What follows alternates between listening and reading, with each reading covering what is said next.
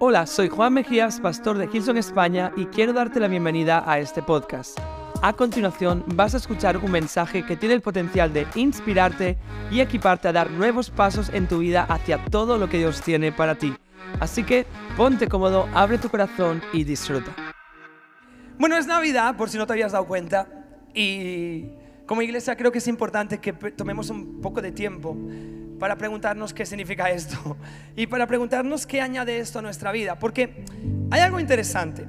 Todo lo que hace Dios, todo lo que hace Dios impacta en la vida de los seres humanos, de los hombres y las mujeres. Todo. No hay nada que Dios haga y que no nos impacte y nos bendiga. Desde el principio de los tiempos, tú abres la Biblia, desde Génesis 1.1 hasta Apocalipsis, último versículo, todo lo que Dios hace, la manera en que Dios actúa, las palabras que Dios declara, los milagros que Dios demuestra, todo lo que Dios es, impacta a las personas. Entonces, si alguna vez la iglesia hace, celebra o invierte su tiempo en hacer algo que no está impactando a las personas, es que no estás reflejando el corazón de Dios. Y es increíble pensar eso, porque cuántas cosas no hacemos como iglesia en nuestro país que la gente dice, ¿a mí qué más me da? La pregunta es, ¿quién tiene la culpa de que eso le dé igual a la gente? ¿Las personas que no creen en Dios? ¿O el pensamiento que como iglesia hemos tenido durante mucho tiempo? Yo quiero pensar como pastor que la Navidad es algo que nos entrega algo más que bien, buen ambiente y festividad y turrones y ¡ay, qué espíritu tan navideño! Porque si realmente la Navidad se trata de Jesús, como hemos cantado, si la Navidad es, viene de la palabra en latín de natividad, que es el nacimiento de Jesús, entonces este tiempo del año tiene que impactar mi vida y tu vida de una forma especial, de una forma sobrenatural. Así que quiero que enfoquemos hoy nuestros ojos hacia el cielo. Esta mañana estaba sentado en la silla antes de predicar y Silvia, que es mi cuñada, estaba sentada y me ha enviado un mensaje. Y me pone, Juan, dice, el Espíritu Santo te ha dado una palabra para hoy y tienes que levantar tu mirada hacia Él para comunicarla. Y estaba ahí sentado y pensando, qué importante es este recuerdo, este recordatorio, qué importante es detenernos y levantar nuestra mirada. Porque a menudo la vida nos atrapa. No sé cómo estás hoy, no sé si estás conectado en iglesia en línea, si estás aquí en esta sala de Barcelona, si estás escuchándonos en alguna otra plataforma en audio, no sé, no sé dónde está tu vida ahora mismo. Pero lo que sí que sé es que normalmente nuestro día a día y nuestras responsabilidades, nuestra vida familiar, emocional, espiritual, nuestra vida financiera, nuestra vida laboral, tienen la capacidad de hacer esto y robarnos, abrazarnos tan fuerte, a veces para bien y a veces para estrangularnos, que desvía nuestra mirada. Y como hijos de Dios, la Biblia nos recuerda constantemente, renovad vuestra mente conforme a la palabra de Dios, enfocad vuestros ojos en las cosas de arriba, enfocad vuestra mirada en el Salvador, fija tus ojos en Jesús, busca primero el reino de Dios. ¿Por qué? Porque a menos que la iglesia no enfoque su mirada hacia lo alto, su estilo de vida será de lo bajo. Y por lo tanto el fruto que tendrá también será de lo bajo.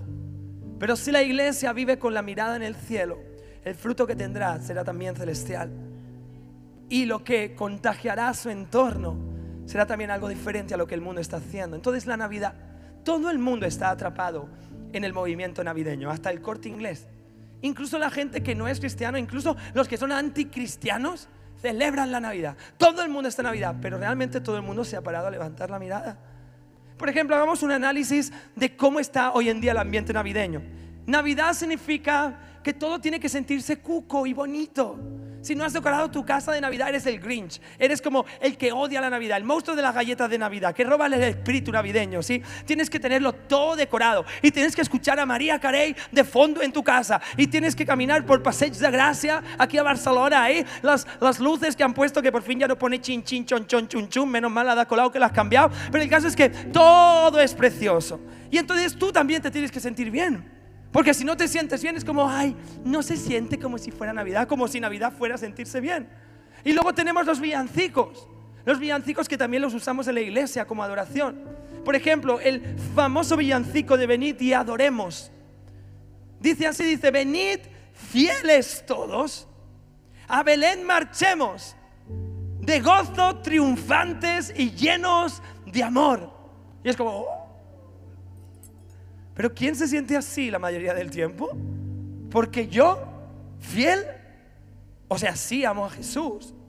Y quiero, quiero serle fiel y quiero servirle y reflejarle y quiero ser un espejo de su gloria y de su presencia. Pero si te soy honesto, no siempre lo consigo. Y supongo que tú tampoco, no me mires con esos ojos. Aunque es mi jefe también, pero bueno, es mi salvador, mi jefe es mi todo. Soy pastor, sí. Pero no siempre le soy fiel. A, mi familia, mi hijo, mi mujer. No siempre trato a Damsi como tendría que tratarle y le valoro y le honro. A veces hago algo mal yo y le culpo a ella. ¿Quién más hace eso en su pareja? ¿Eh?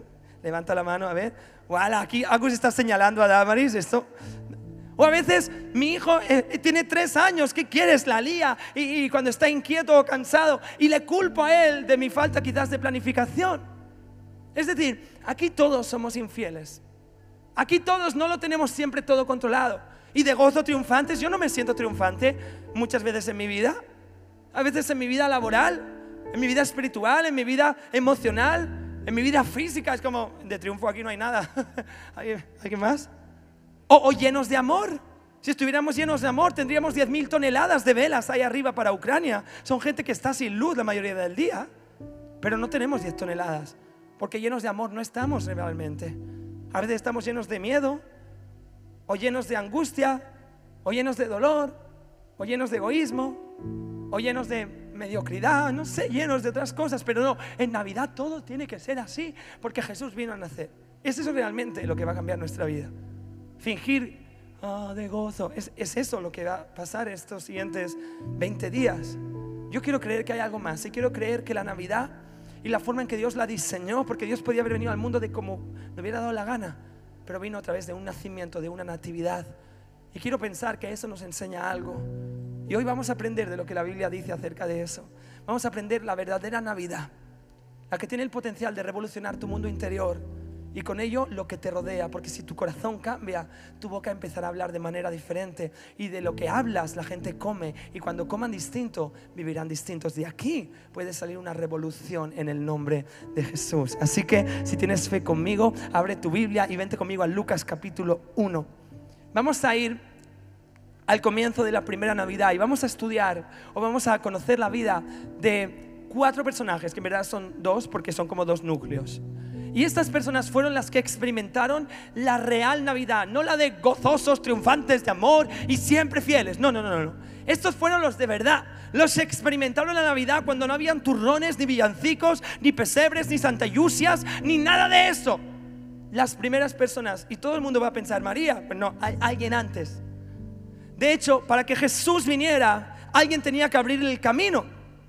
La Biblia nos enseña que antes de que el Salvador empezara su ministerio, antes que Jesús empezara a hacer milagros de sanidad, había una persona que iba proclamando que el reino de los cielos se había acercado. ¿Sabéis quién era? ¿Alguien tiene alguna idea? Di un nombre. Juan. No yo, ¿eh? Yo no tengo tantos años. Juan el Bautista.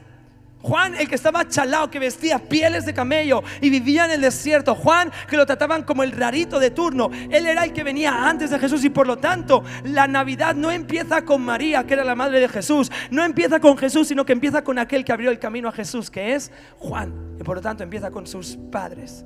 Déjame que te explique. Zacarías y Elizabeth eran los papás de Juan el Bautista. Zacarías era sacerdote en el templo del Altísimo, el templo que ya no existe porque fue, como Jesús dijo, destruido, pero en aquel entonces existía y funcionaba en su máximo esplendor. Era un local increíble, un lugar precioso, lleno de mármol, lleno de oro, lleno de, riqueza, lleno de asombro, porque reflejaba el cielo. Y entre los que servían en el templo habían algunos que eran sacerdotes y su responsabilidad era interceder por el pueblo hacia Dios. La gente no tenía el acceso que tú tienes a Dios. Tú puedes cantar aunque hace una hora estuvieras pecando.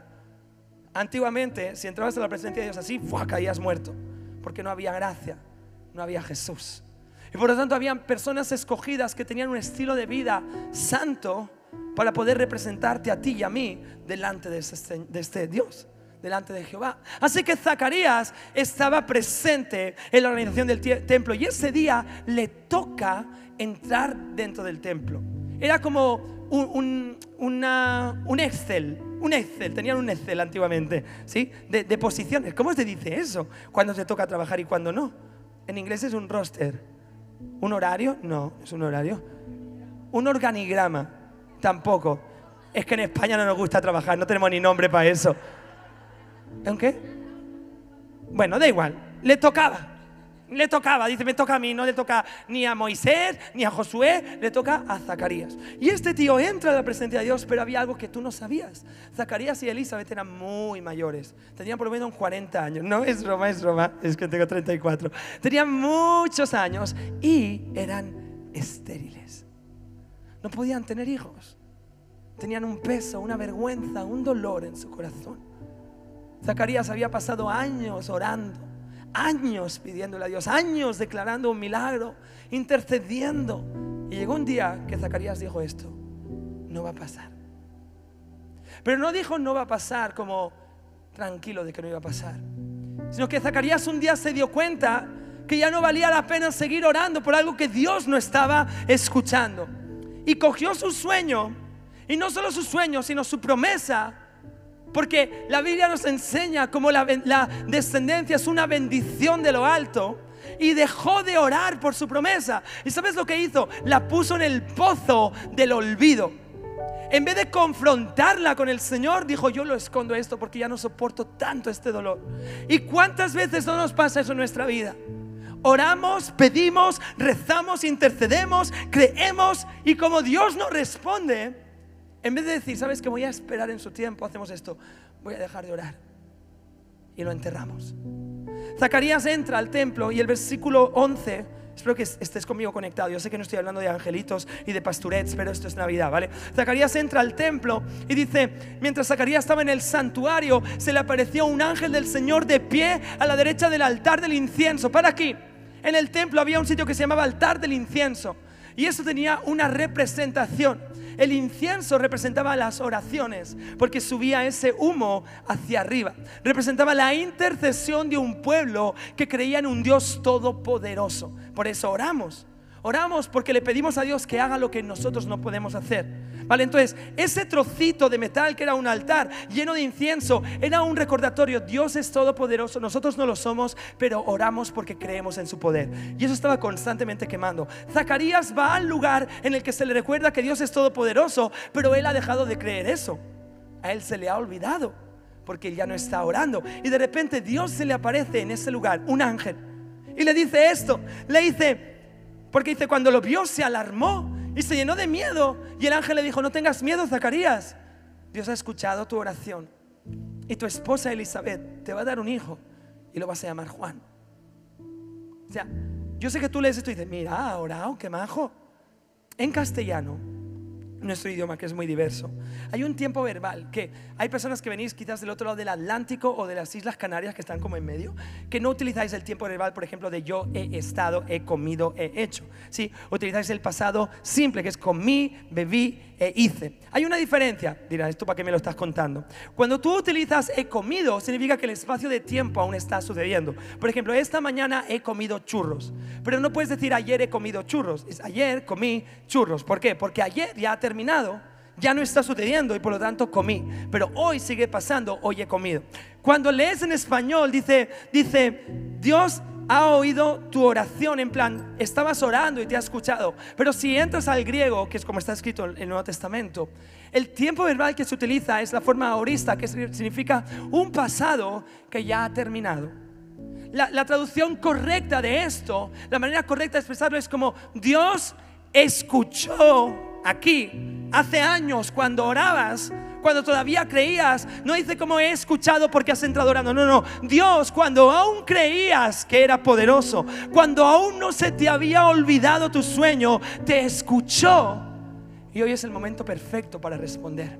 No es que Dios se hubiera olvidado, no es que Dios no te hubiera escuchado, es que Él estaba orquestando que la vida de tu hijo fuera tan grande que abriera el camino para el Mesías, para que el mundo entero cambiara. Pero nosotros no entendemos los tiempos de Dios y empezamos a olvidar promesas. El título de mi mensaje es Lo olvidado y lo inesperado. Y la Navidad no es para los fieles solamente, ni para los que están llenos de amor y triunfantes de gozo. Es para los que han olvidado que Dios sigue siendo poderoso en este tiempo. Es para los que hemos dejado de creer que Dios nos puede sanar, que Dios nos puede proveer, que Dios nos puede entregar ese trabajo. Y veo personas aquí cercanas a mí que están pasando por momentos quizás de búsqueda de trabajo.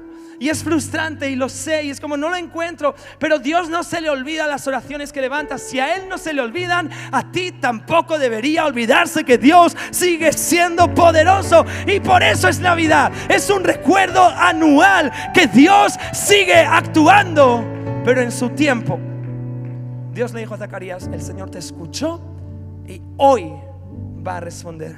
Este mensaje sirve para los que tenéis un pozo lleno de recuerdos olvidados, lleno de promesas olvidadas, lo abráis en esta Navidad y las saquéis de vuelta a la presencia de Dios. Hay hay sueños, hay familias, hay hijos e hijas, hay negocios, hay ministerios, hay misioneros en este lugar, hay servicio que, por el que se ha dejado de orar. Y en esta Navidad va a volver a ser puesto en el altar del incienso y va a subir de vuelta a la presencia de Dios. La Navidad es para los que olvidamos el poder de Dios. Pero Zacarías nos enseña algo más. Es algo precioso. No solo vamos a hablar de lo que hizo mal, pobre hombre el capítulo 7 dice, no tenía hijos porque Elizabeth no podía quedarse embarazada y los dos ya eran muy ancianos. Y cierto día, Zacarías se encontraba sirviendo a Dios en el templo. Esta frase que leemos tan rápido y que ni siquiera le hemos prestado atención, seguro que en el pesebre ni siquiera tienes la figura de Zacarías, ¿a que no? Vamos a crearla, le ponemos a un Playmobil una túnica marrón y diremos que Zacarías. Zacarías estaba frustrado con Dios. Se le había olvidado que Dios podía hacer milagros, pero no por eso dejó de servir a Dios. Dice que ese día le tocó servir y ahí estaba el tío. Y quiero que me mires porque lo primero que hacemos cuando la vida es frustrante es dejar de ser fieles al Señor. Y es dejar de servir en su casa. Es dejar de servir a su templo. ¿Cuál es el templo de Dios? ¿Alguien lo sabe? Esto. Tú. Servir al templo de Dios es servir al que tienes al lado. Mírale.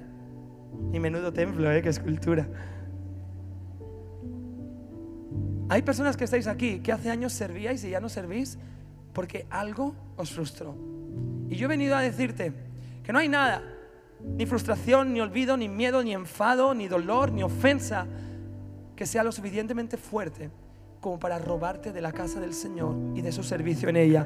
Esta Navidad es tiempo de regresar al servicio, a la presencia del Señor. Es tiempo de volver a ponerse de pie y decirle, estoy cansado, sí, estoy frustrado también, tengo recuerdos olvidados, valga la redundancia, tengo milagros por los que han oro, lo sé, soy imperfecto, pero es que no es venid fieles todos, es venid también los infieles y los rotos y los vacíos, porque la Navidad nos fue entregada para recuperar de vuelta piedras para edificar el templo, para recuperar de vuelta milagros que habíamos olvidado. No hay nada por lo que valga la pena dejar de servir a Dios. No hay nadie, nadie, escúchame, nadie, no importa lo guapo, lo guapa que sea. No hay nadie que merezca la pena que tú dejes de servir al Señor. Nadie en este mundo. Porque solamente Dios te va a completar. Las personas te complementan. Adán y Eva se complementaban y eran la ayuda idónea, pero no se completaban. El único que te completa es el Señor. Y Zacarías lo sabía. Así que dijo, aunque estoy enfadado con Dios, nada me va a completar más que su presencia. Voy a estar en ese lugar. Y cuando comprendes eso, Dios tiene campo libre para hacer milagros. No estoy diciendo que sirvas para obtener tu milagro, escúchame. Dios no es esto, voy a escalar a Montserrat si el Señor me da el milagro. Esto es un cuento chino, esto no funciona así. A Dios no se le compra con procesiones y con ir descalzo. ¿Qué es esto? ¿Un tirano celestial? A Dios se le sirve con amor. Y en ese amor Dios se mueve y tiene vía libre para empezar a bendecir la vida de sus hijos. Zacarías no servía porque quería un hijo. Zacarías servía porque a pesar de su dolor, Dios le completaba. Y en esa comprensión Dios entregó su milagro. Hay personas aquí que hoy tienes que tomar esta decisión. Voy a volver a recordar milagros y voy a servir al Señor, no importa lo que pase. Te digo una cosita. Al mediodía nos hemos enfadado con Isma. Ya, me perdonaba. Esa es la historia de nuestra vida, desde que nos conocemos y hacemos iglesia juntos. Por temas de la iglesia y de producción y de creativos, estamos aquí chillando, si nos has visto al mediodía, está todo bien. Y estaba tan enfadado, estaba tan frustrado, que he cogido el coche y me he ido. Es lo que te enseñan en primero de matrimonio. No salgas de una discusión cuando te estás peleando, ¿verdad? Pues yo he cogido el coche y me he ido, pero no me he ido a cualquier sitio. ¿Sabes dónde he ido? Me he ido a nuestra nave, a la calle Perú, número 122, y he entrado a ese lugar y he puesto música en el coche. Y me he puesto delante en la sala que está vacía, dentro. Y le he dicho, Señor, el motivo por el que tenemos tanta tensión y oposición es porque estamos levantando una casa para que muchos sean salvos. Y no quiero que mi mirada se desvíe y no quiero culpar a otros de mi tensión y no quiero, no quiero quitarme del camino. Y ahí en medio he tomado esta decisión, voy a servirte aunque esté cansado. Y voy a servirte aunque esté frustrado conmigo mismo. Voy a servirte aunque a veces me saque de quicio. No, eso no se lo he dicho. Pero en ese lugar he tomado la decisión que no hay nada que valga la pena de quitarme del servicio hacia el Señor. Así que luego hemos comido juntos y nos hemos abrazado y ya está todo arreglado. Pero hay personas que tenéis que tomar esta decisión.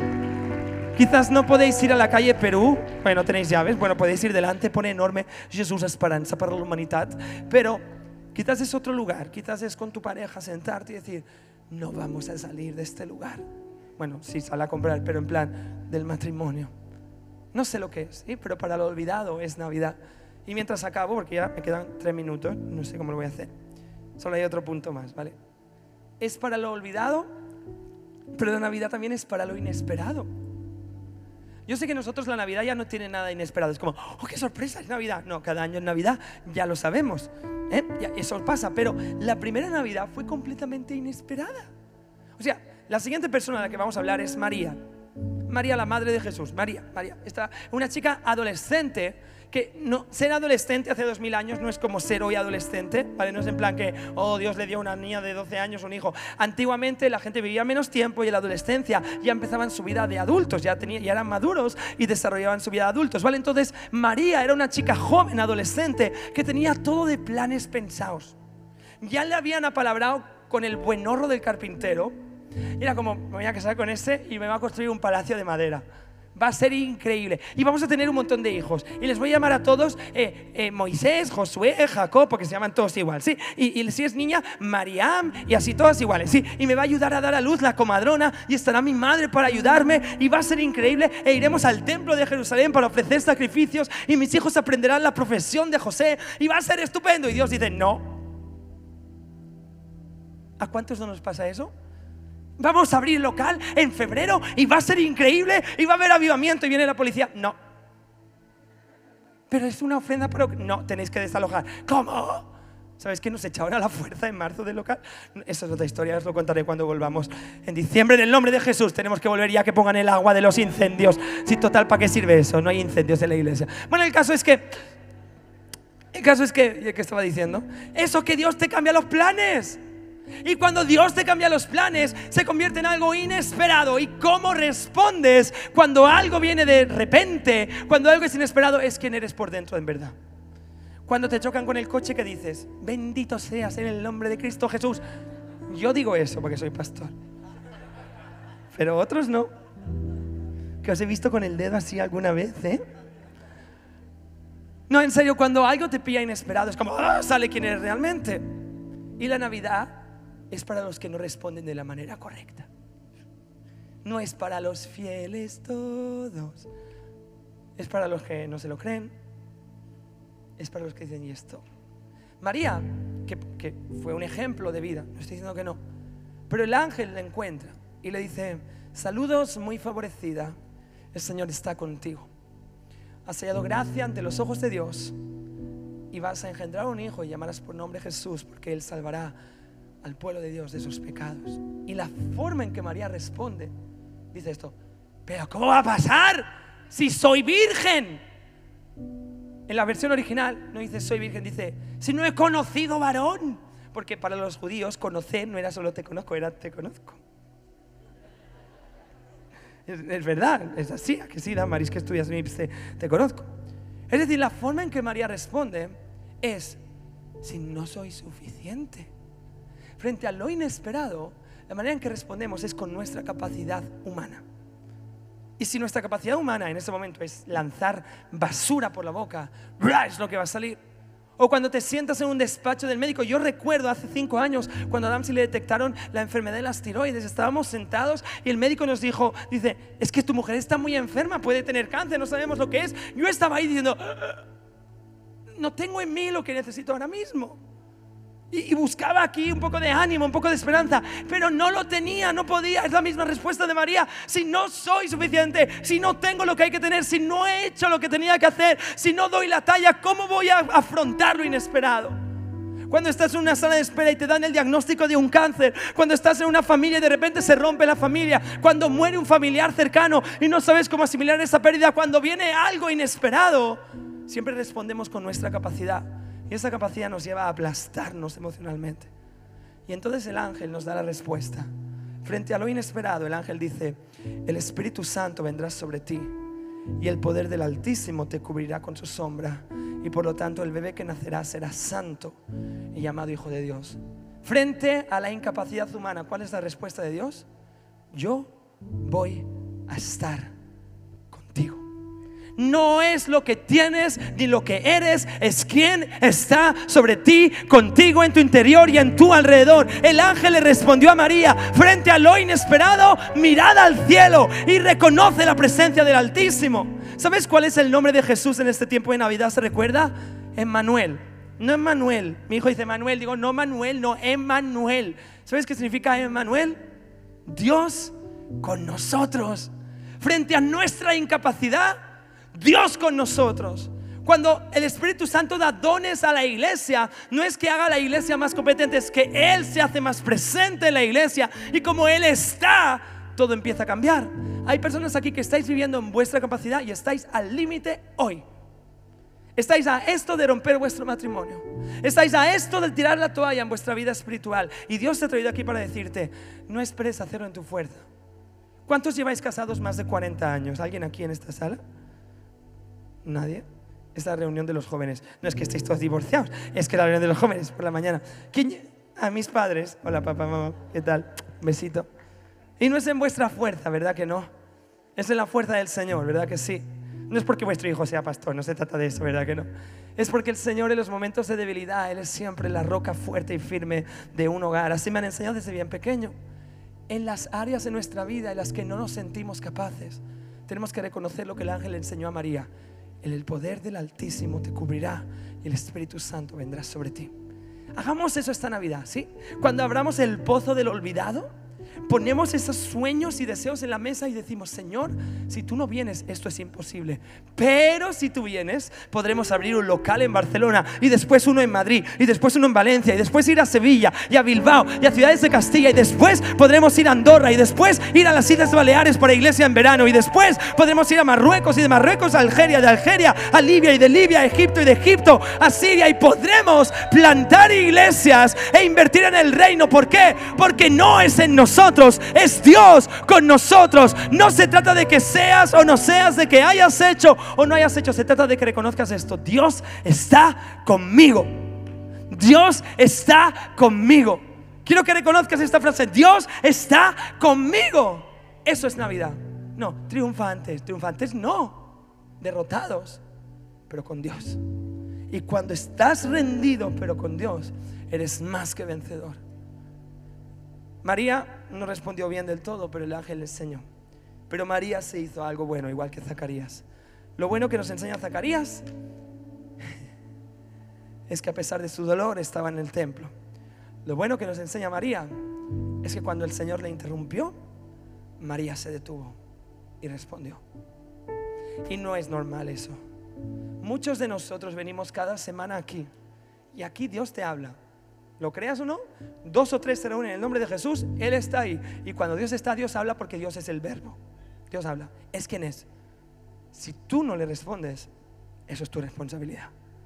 Y muchos de nosotros venimos, cantamos, lloramos, sentimos la piel de gallina, pero nos vamos igual que como hemos entrado. Y no se trata de lo bien que hayan cantado ellos o de cómo haya predicado el pastor. Se trata de que muchas veces no estamos dispuestos a decir, háblame, y hágase conmigo conforme a lo que dice el Señor. María nos enseña que en una vida de planes humanos, cuando Dios nos interrumpe, vale la pena responder. Como María respondió, el Mesías pudo venir a este mundo y tú hoy eres salvo. ¿Quién sabe lo que hay al otro lado de tu respuesta al Señor? ¿Quién sabe? Piensa, piensa, o sea, piensa dónde estás hoy. Si no hubieras respondido al Señor, ¿dónde estarías? Vamos a hacer que esta Navidad sea esto. Lo olvidado va a ser recordado y lo inesperado va a ser puesto en la presencia de Dios. Y entonces podremos cantar de forma distinta. Voy a pedir al equipo creativo que suba aquí arriba. Y vamos a hacer algo para terminar esta reunión.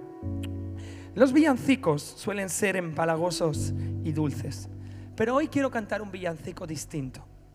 Se titula Ande, ande, ande, la María. No, es broma, no vamos a cantar eso en la iglesia. Sería buenísimo, ¿te imaginas? Ande, ande, ande. Es un villancico que cuando lo escuchas dices, uy, qué villancico, este no se lo voy a enseñar a mi hijo.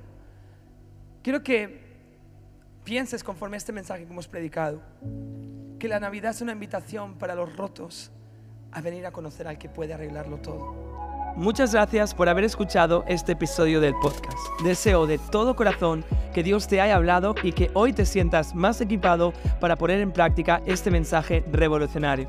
Si quieres ser parte de que más mensajes como este lleguen a más personas, puedes entrar hoy mismo en hilson.es barra podcast y descubrir de qué forma puedes ser parte. Muchas gracias, sé bendecido.